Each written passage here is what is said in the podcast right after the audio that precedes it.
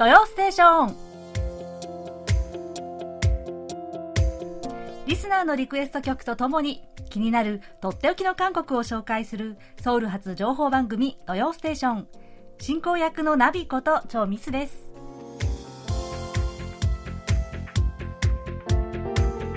リスナーの皆さんこんにちはアニョハセヨえー、韓国の首都圏ではですね、今週から、えー、もうコロナの防疫措置、距離措置がですね、今までの最高レベルの4段階となってしまいました。本当にこのコロナ状況ね、なかなか終わりが見えませんね。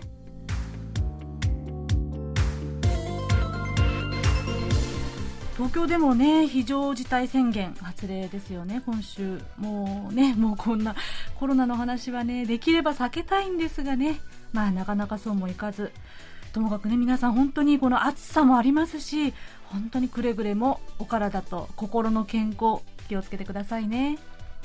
えー、まあ、さてさて、えー、先週ですね、ここで告知をしましたが、えー、改めて呼びかけさせていただきます。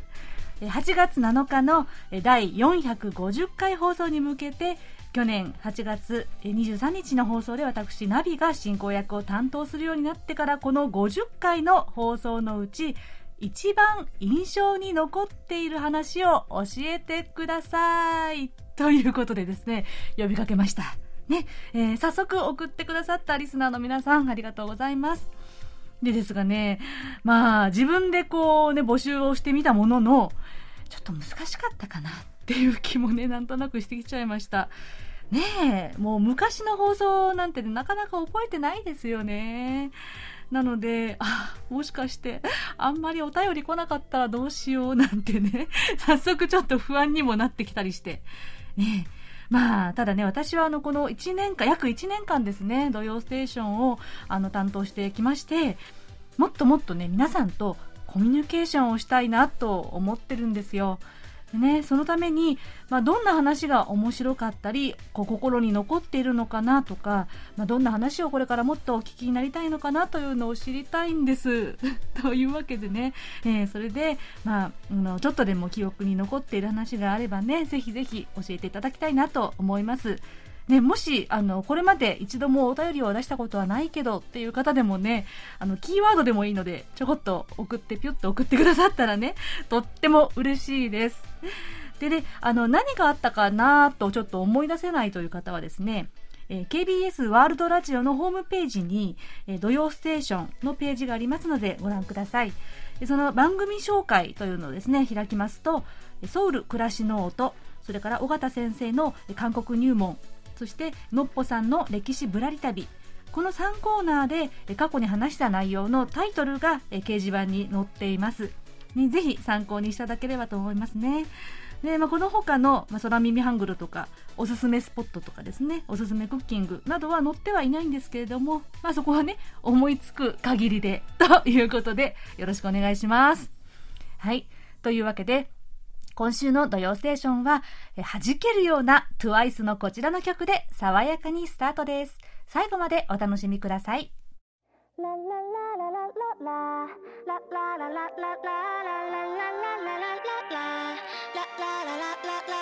You and me in the moonlight 아, 별꽃 축제 열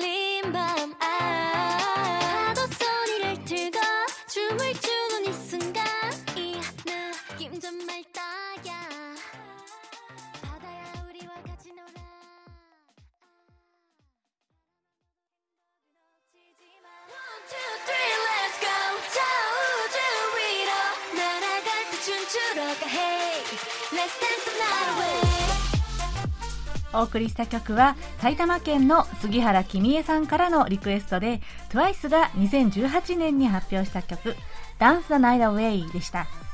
杉原さんからはこんなメッセージいただいております。えなびさん、あにわせよ。私の住んでいる埼玉県は梅雨の真っ只中です。ジメジメして蒸し暑いです。そんな憂鬱な日々を吹き飛ばしてくれそうなこの曲を7月のテーマ曲に選びました。太陽、海が恋しくなる曲です。とのことです。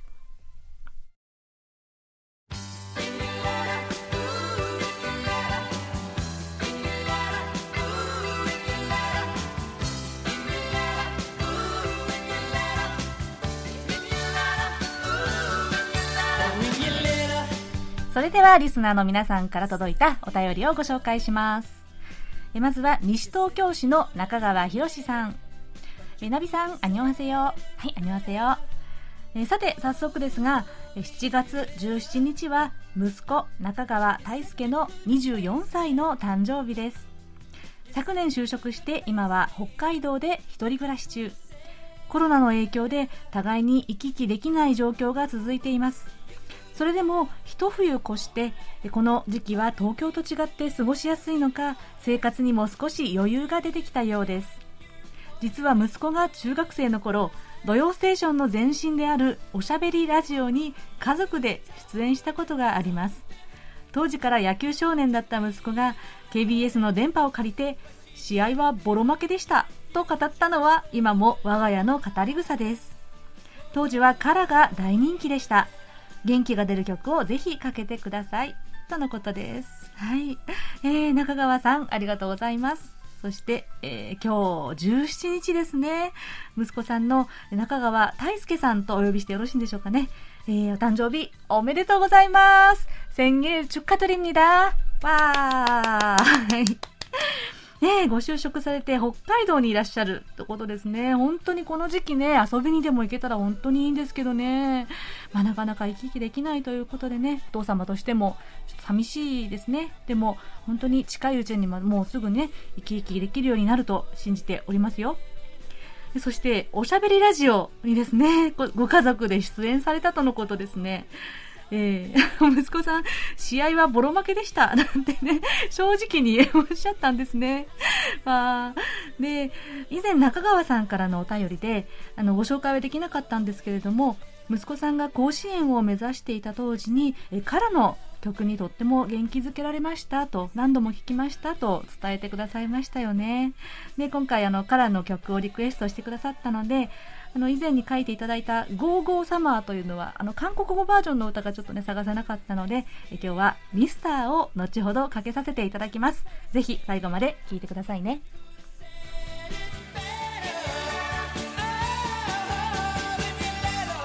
矢倉哲也さんナビさん、尾形教授、こんにちは。こんにちは。いつも日曜の朝に楽しく拝聴しています。久しぶりにレポートします。お便り紹介で6月18日の誕生日の方、おめでとうございます。私は1日前の6月17日でした。何気なく過ぎていくのはやっぱりいいのかなと私も思いました。えー、とっておき韓国ノート今更聞けない韓国入門では軍隊の弁当が話題になってましたね給食のようなものと紹介がありましたが隔離されている間の食べ物ですよねそんなに悲惨だったのかと改めて思いました。日本でも小中学校は学校給食で弁当は運動会や遠足の時だけですね。弁当にキンパ海苔巻きですねを入れるとのこと。私も子供の頃弁当に海苔巻きが入っていたことを思い出しました。引き続き番組を楽しみにしています。それではまたレポートします。とのことです。はい、矢倉さん、ありがとうございます。で、あの、一月遅れになってしまいましたが、6月17日、お誕生日おめでとうございます。宣言、出荷取りにンニ。わあ、こちらも拍手で。ね、本当に何気ない日を過ごすのがとてもいいですね。この、このご時世になりますと、まあ、それもそんな日も大切な一日ということでね、素敵な誕生日、送られたことと思います。えー、先々週の、えー、尾形先生のとっておき韓国ノートでですね、えー、軍隊のお弁当というか給食、まあ、これもね、あの、えっと、普通のの日常ではなくって休暇明けに、えっと、コロナの隔離施設ということでそこの給食が、まあ、ちょっとね、えー、悲惨だったというニュースがありましたね。で、まあ、そこから韓国のお弁当文化についてお話しいただいたんですけれどもまあね今なんとこの軍隊の給食問題に火がついたためか最近はぐっと食事の待遇が良くなったっていうニュースをですね、見ますね、ここ数日。えー、本当に変化早いなっていつも思うんですけれども。ねえ。で、また、やっぱりね、韓国の学校ではほとんどやっぱりお弁当を持っていくということはあんまりないそうですね。うん。ただ、こう学校以外の日常生活の中ではお弁当のバラエティがですね、かなり増えたんじゃないかなって私は思うんですよ。ね、あの、仕出し弁当っていうんですかね。こうなんか注文して持ってきてもらうお弁当もすごくね、豪華でおかずのバラエティも豊富になったんですよね。うん。そして、あと会社に通う方が最近はお弁当を自分で作って持っていく人も増えているそうですよ。やっぱりまあコロナであの食堂に行けないとかですね。あと、まあ、節約のため、健康のためとかですね。ね、その証拠に、お弁当箱のバラエティも非常に増えているというですね、のもありました。えー、でもね、やっぱり一番便利なのがね、キンパなんですよ。ね、あの、銀紙でくるっと一本丸ごと巻いて、まあ、売ってますし、持ってくるのも手軽ですしね。もう安いし、どこでも売ってるし、一番手軽なファーストフードかもしれませんね。私も大好きでいつもよく利用しています。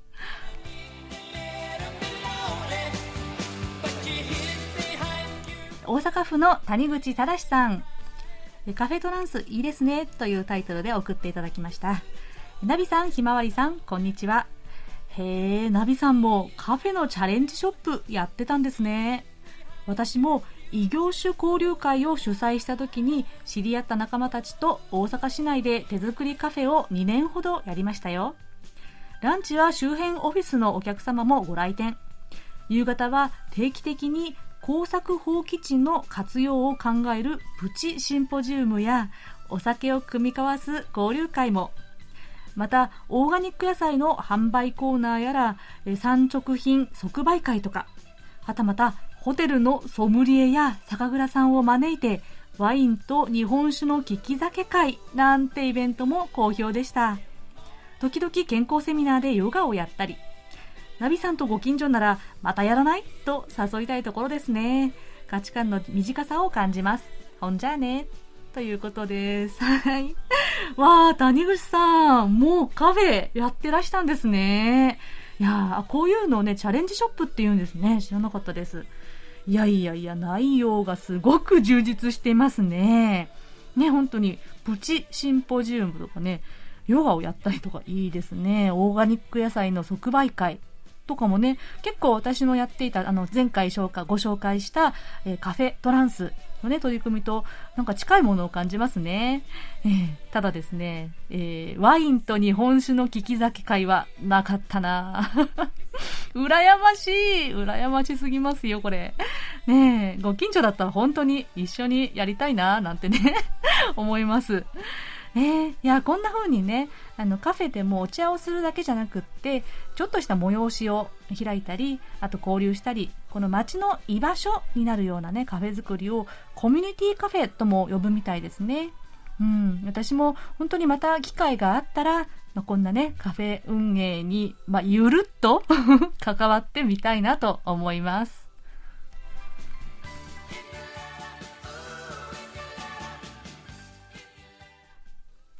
それではこちらのコーナー行きましょう。空耳ハングル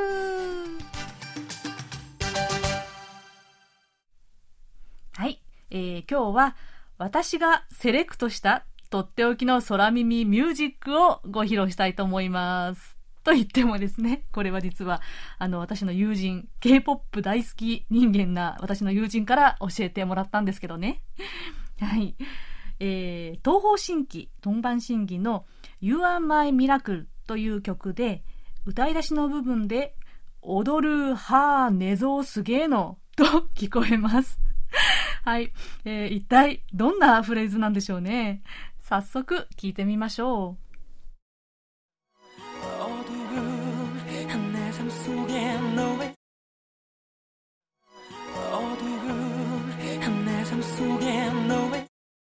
はい。はい。いかがでしょうか聞こえましたか寝相すげえらしいですよ。いやー、なんかね、感情たっぷりの寝相すげえのでしたね。いやー、こちらの曲、こちらの曲はですね、えー、東、東方神起が2006年に発表した曲で、セサンへタンハナプニンマウン、えー、世界でたった一つの心、You are my miracle の、えー、歌い出しの部分だったんですね。で、空耳のおー、できるかなえ、踊る羽ぞすげのの部分はですね、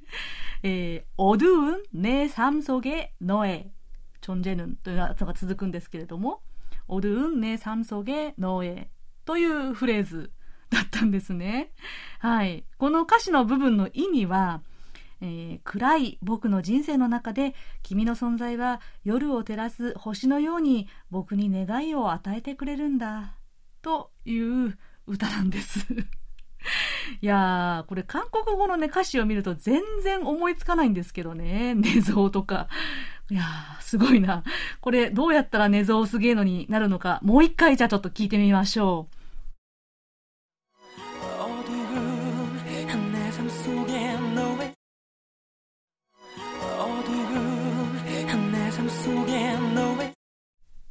はい。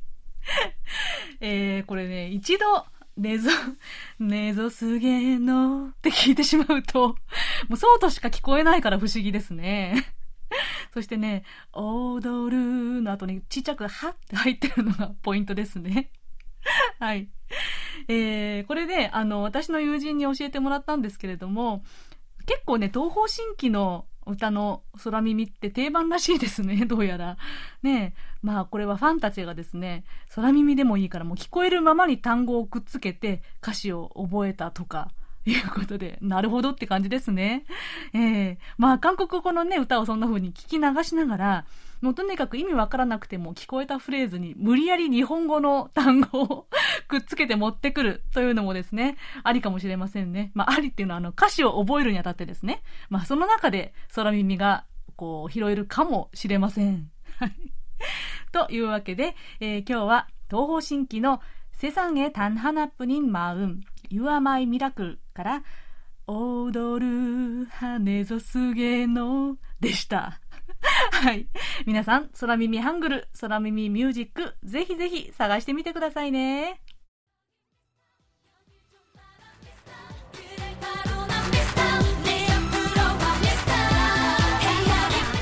こちらの曲は、カラが2009年にリリースした曲、ミスターでした。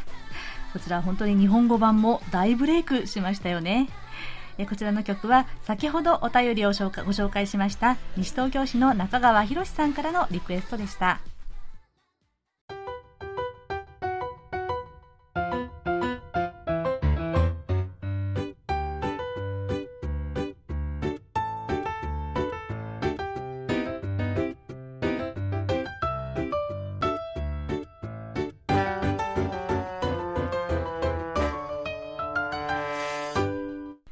ソウル暮らしの音。このコーナーでは韓国の日々の暮らしの中で聞こえてくるさまざまな音や話言葉エピソードなどをお伝えしていきます。毎月第3週目はこのコーナーで韓国の童謡や絵本をご紹介しています。え今日は久しぶりに童謡です。以前私が実は韓国の童謡はあんまりわかんないんですよといったところですね。ラジオネームポンタイビさんが韓国の童謡のリクエストをたくさん送ってくださったんです。本当にありがとうございました。ね、今日はえ早速その中から1曲をご紹介しますね。えテンポがよくって子供たちに大人気のこの曲「もっちェニトマト」おしゃれなトマトです。では早速曲を聴いてみましょう。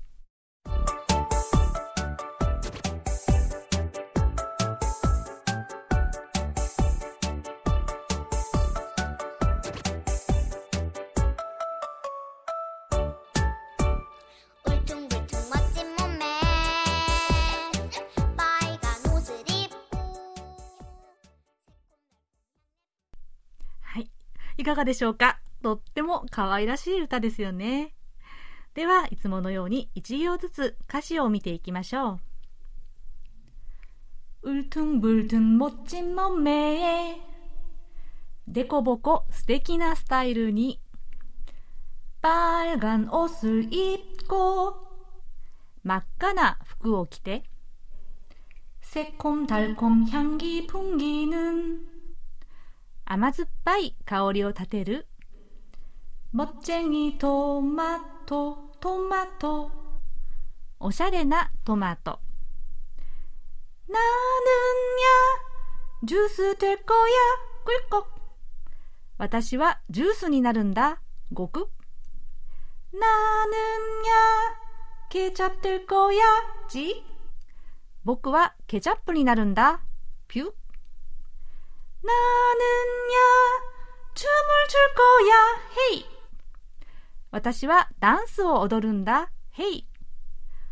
ポンネヌントマト、トマト。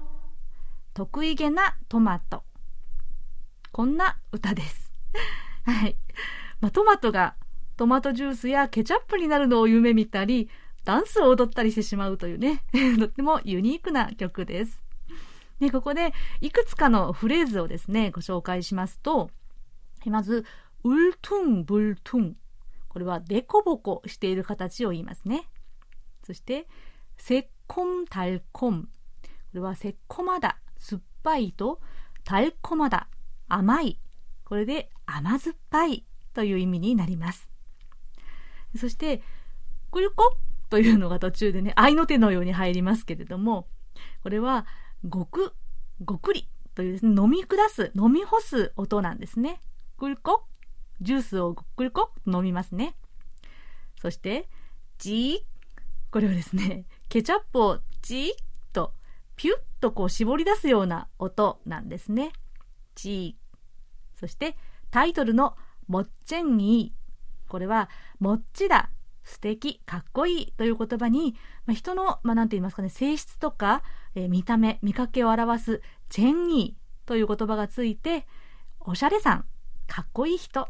ダンディー、まあ、そんな意味になります。もっちゃんいですね。ではこのもっちゃんにトマト、もう一度聞いてみましょう。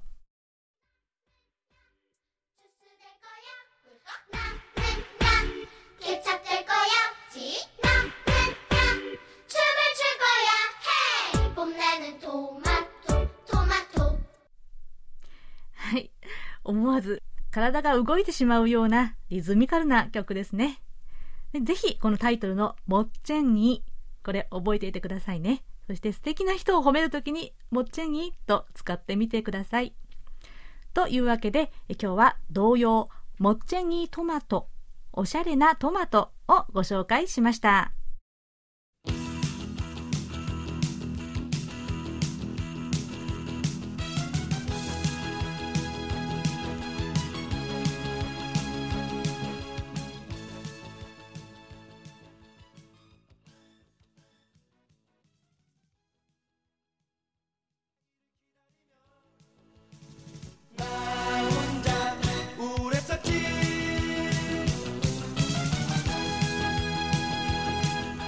送りしたのは先ほどお便りをご紹介しました大阪府の谷口忠さんからのリクエストでそばん茶が1987年に発表した曲「おじっぱんいやぎ夕べの出来事」でした。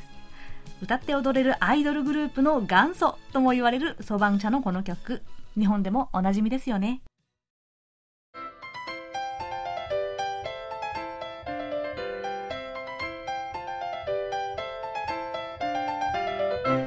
っておき韓国ノート。今さら聞けない韓国入門。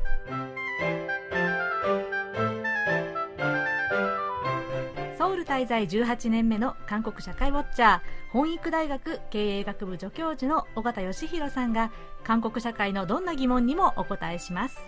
緒方先生今週もよろしくお願いします。はい暑いですね。暑いですね。うん、なんかムシムシしてますね。本当にね、はい、なかなかパッと晴れないしですしね。はい。うん、まあ体調に気をつけていきましょうね。はい。はい、えー、さて今日の、えー、質問です。ラジオネームうさぎのさゆりさん。えー、これはですね、えー、ある記事をですねご紹介してくださったんですが、えー、タイトルが「恥ずかしい世界文化遺産軍艦島に見る反日再生産教育の現状」というですね、えー、ま、記事についてまず紹介してくださいました、えー、質問の内容いきますね、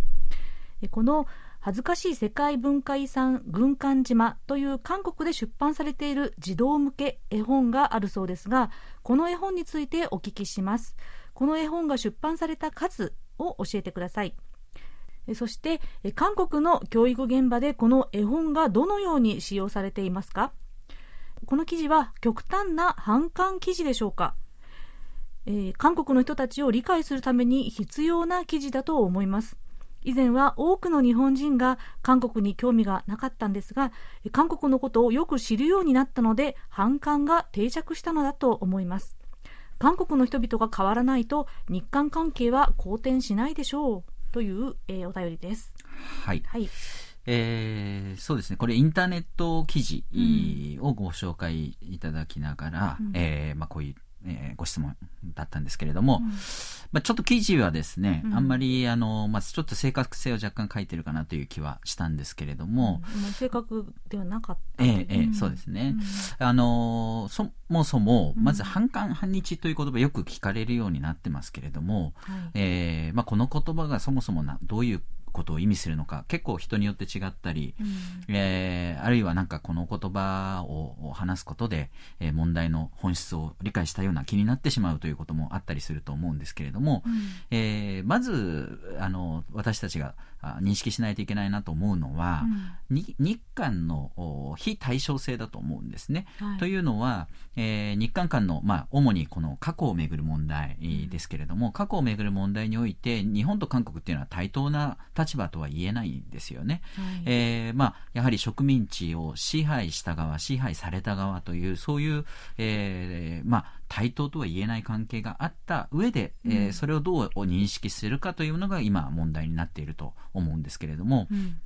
えー、よく反感という言葉も言われますけれども、まあ、最近は喧嘩ですよね、うん、えー、反感という、まあ、反感って反韓国という意味でね、うん、えー、反感って言いますけれども、えー、反感というよりはもう、えー、日本でよく最近は、まあ、商売にもなってしまったのが、うん、えー、喧嘩、うん、えー、これはですねやはり、えー、いわゆる差別の、うん、まあ、現象だと思うんですね、はい、えー、まあ、根拠のない、えー、誹謗中傷であったり、まあ、あ根拠はそれなりにあったとしてもですね、うん、えーそもそもの韓国社会だったり韓国の人を貶めるための、まあ、言説、うん、えー、そういったことが喧嘩として現れているのが、まあ、現在の日本の状況だと思うんですね。うん、えー、まあ一方で韓国のことをよく知るようになったからそういった現象が起きてきたとも言えるかもしれないんですけども、うん、まあそれがよく知知るようになってきたというよりも話題に上がることが多くなってきたから、えー、喧嘩が商売になってしまっているという、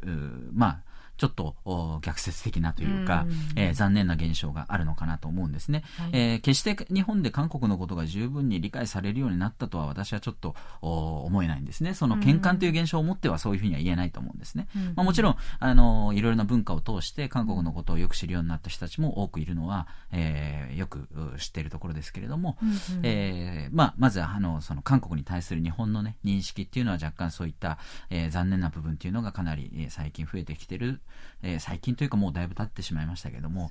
ね、えーうん、あのあるのかなと思います。で一方で反日という言葉もよく使われるように、えー、なりました、うん、えー、で反日っていうのは、えー、韓国の態度を批判するときに、うん、えー、反日だというふうによく使われたりもするんですけれども、うん、まあ、最近では日本国内でも、うん、えー、日本政府を批判すると反日だとか、えー、そういうふうにね短絡的にこういうところがあると思うんですが、まあ日本を批判すれば何でも反日というふうに言ってしまう、うん、えー、そういうまあ一部現象もあってですね、うん、まあそういう意味で言うと、この、えー、日本を批判するような、えー、まあ本だとか絵本だとかが反日だといえばそうかもしれないんですが、うん、えー、まあそもそも、まあ日本に対して批判が起きる、その、まあ反日とかつてから言われてきたものっていうのは、うん、まあ本来日本の過去の植民地支配、大日本帝国の行為に対して反対の立場、うん、えー、批判する立場というのが、まあ反日であったと思うんですね。えー、まあ、これと対になる言葉でよく歴史用語として親日派なんていう言葉がありますけども、はい、これも日本社会に対して親しみを持っている人という意味では全くなくて、うん、えー、過去の大日本帝国を助けるいわゆるもう植民地、えー、支配をえー、助長するような立場にあった人たちを親日派として批判するというのが歴史用語としての言葉なんですが、はい、えー、どうも単純化してしまって日本を批判すれば反日、うん、えー、日本に親しみがあれば親日なんていうふうにこう捉えてる人も、うん、いるのはやはり、えー、正確な、えー、捉え方じゃないのかなと思うんですが、うん、やはりこの言葉がでも一人歩きしてしまって、うん、まあ、反感喧嘩なんかもそうですけれども、韓国に対するまあ批判的な立場あるいは日本に対する批判的なな立場っていうのをそもそももうこういう言葉で表現してしまって、うん、日本国内でも問題になってますし韓国内でも問題になっているというのが現在の状況です、はい、で韓国内では最近その日本を批判する人たちをもって、うん、えー、反日種族主義だと。うん、要は DNA に反日が組み込まれているのが韓国の人たちだ、うん、なんていうふうに、えー、批判する韓国のまあ論者も出てきているんですね。そうですね。で、まあ、この論者の、まあ、根拠になっているのは歴史的な認識なんですけども、この、その認識も、えー、やはり歴史学的にはかなり問題が多いということで、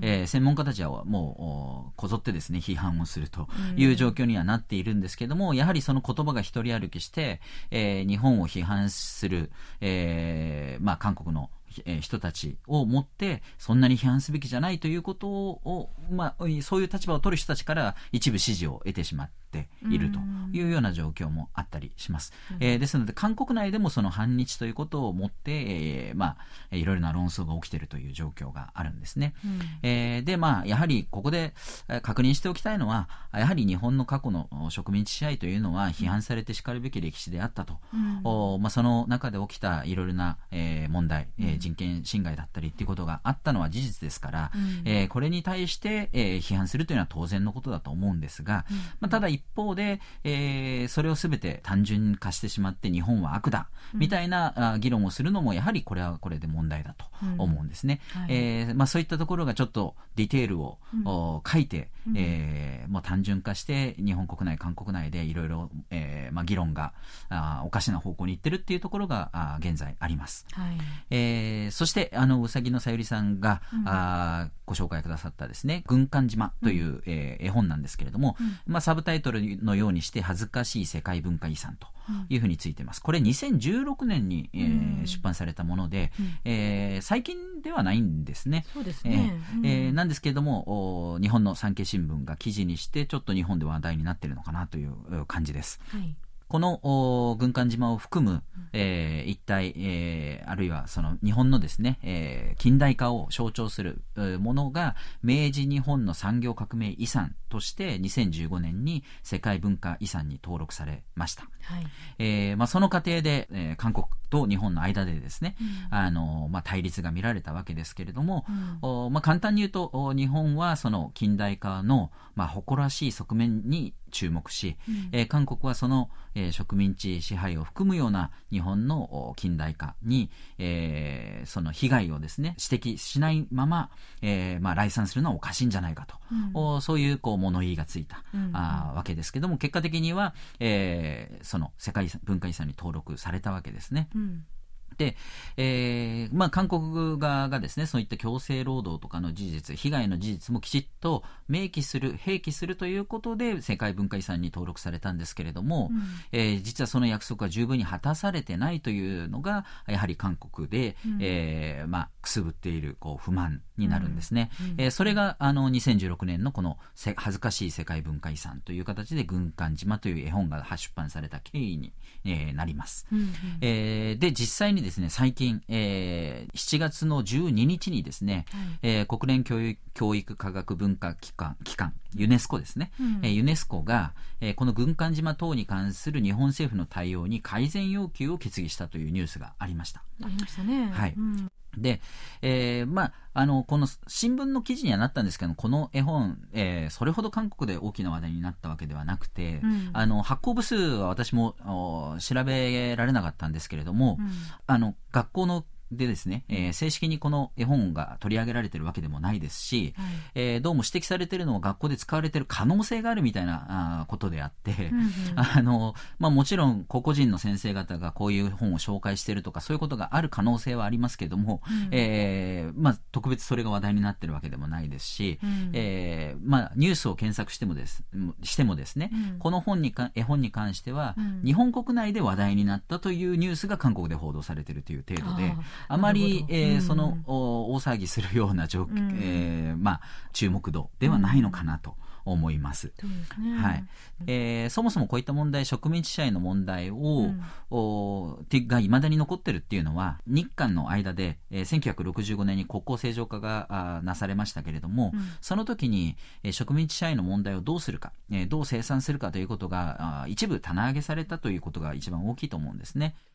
ただし、韓国内でもですね、す、えー、で、にもう日韓関係、えー、これだけ成熟してきている中で、うん、えー、その、日本の植民地の問題だけをもって日本に対して、えー、何でもかんでも批判するっていうのはおかしいんじゃないかと。うん、まあもちろんみんながそうしてるわけじゃないんですけども、やはり一部でそういう人もいなくはないので、そういうことに対して、まあ反日無罪のような態度はやめようと。ね、反日をしておけばな、まあ、何でもこう正しいかのような、そういう態度はやめようという声も一部で、えー、出てきています。まあ、その背景には歴史研究の発展があって、何が、えー、事実としてあったか。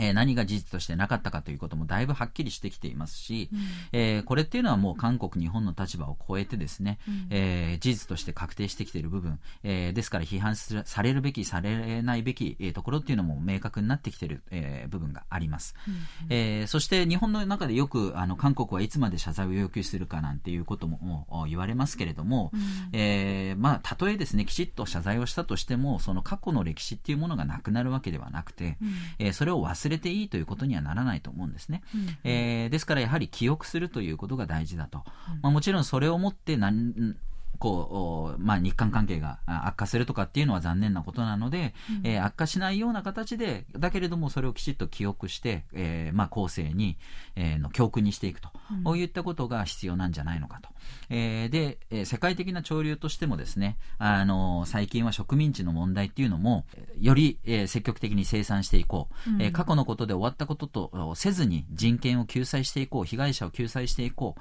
なんていうのがですね、世界的な潮流としてもあるのが事実です。えー、ですから、この過去の問題をですね、終わりにするとしてもですね、それは忘れるという意味の終われ終わらせ方ではなくて、えー、未来につなげていく、えー、記憶する、記録するという形での終わらせ方、うん、えー、というのが必要なんじゃないかと思います。うん、えー、まあそういった意味ではですね、あの、こういったあ韓国で、えー、と日本の間でですね、えー、過去の歴史の問題、いろいろな認識の違いによって、えー、問題がこう大きくなりがちなんですけれども、うん、えー、事実関係に基づいてですね、冷静なあ、まあ、議論が、うん、えー、議論をすることはいいと思う、いいことだと思うので、はい、えー、必要なんじゃないかと思います。はい、そうですね。なかなか歴史問題、あの深く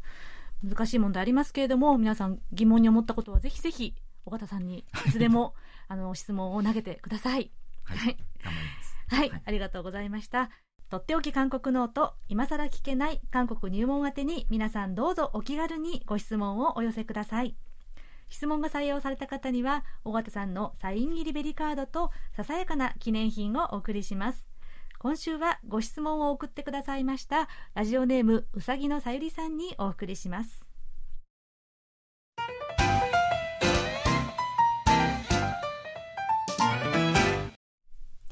毎月第3週目はおすすめクッキングです。いやー、こう、蒸し暑い日が続きますとね、ちょっと料理をするのが億劫になりますよね。そこで、今日は思い切って手抜き料理 ですね、ご紹介します。えー、結構ね、前から SNS などで話題になっていたカップラーメンチャーハン、コンラーメンポックンパの作り方をご紹介します。はい。えー、まずは材料です。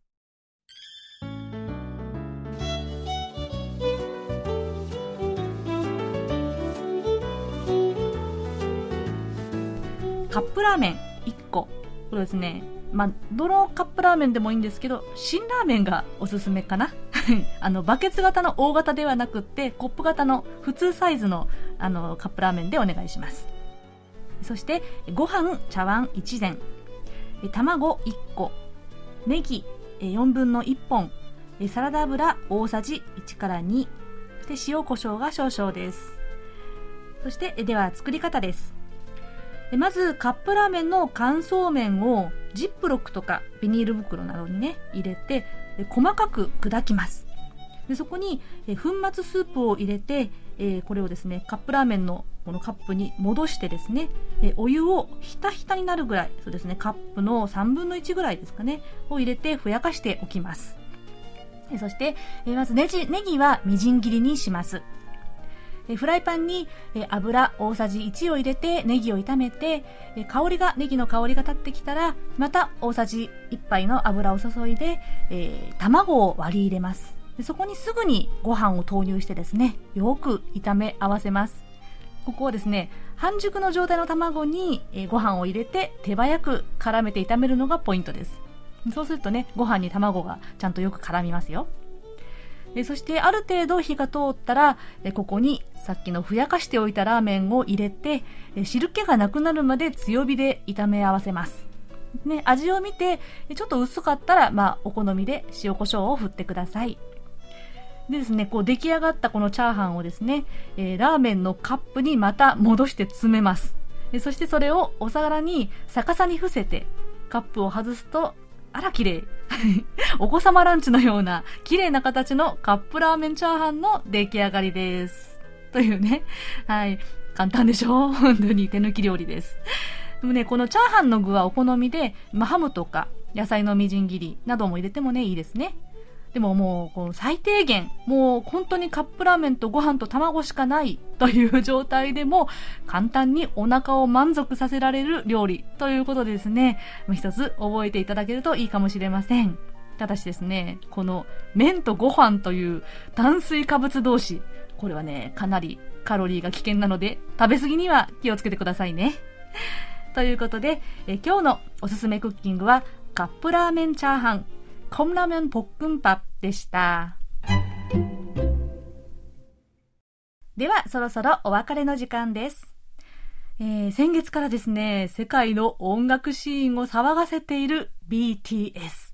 バンタンソーニョン団ですね。えー、先週また新曲を発表しましたね。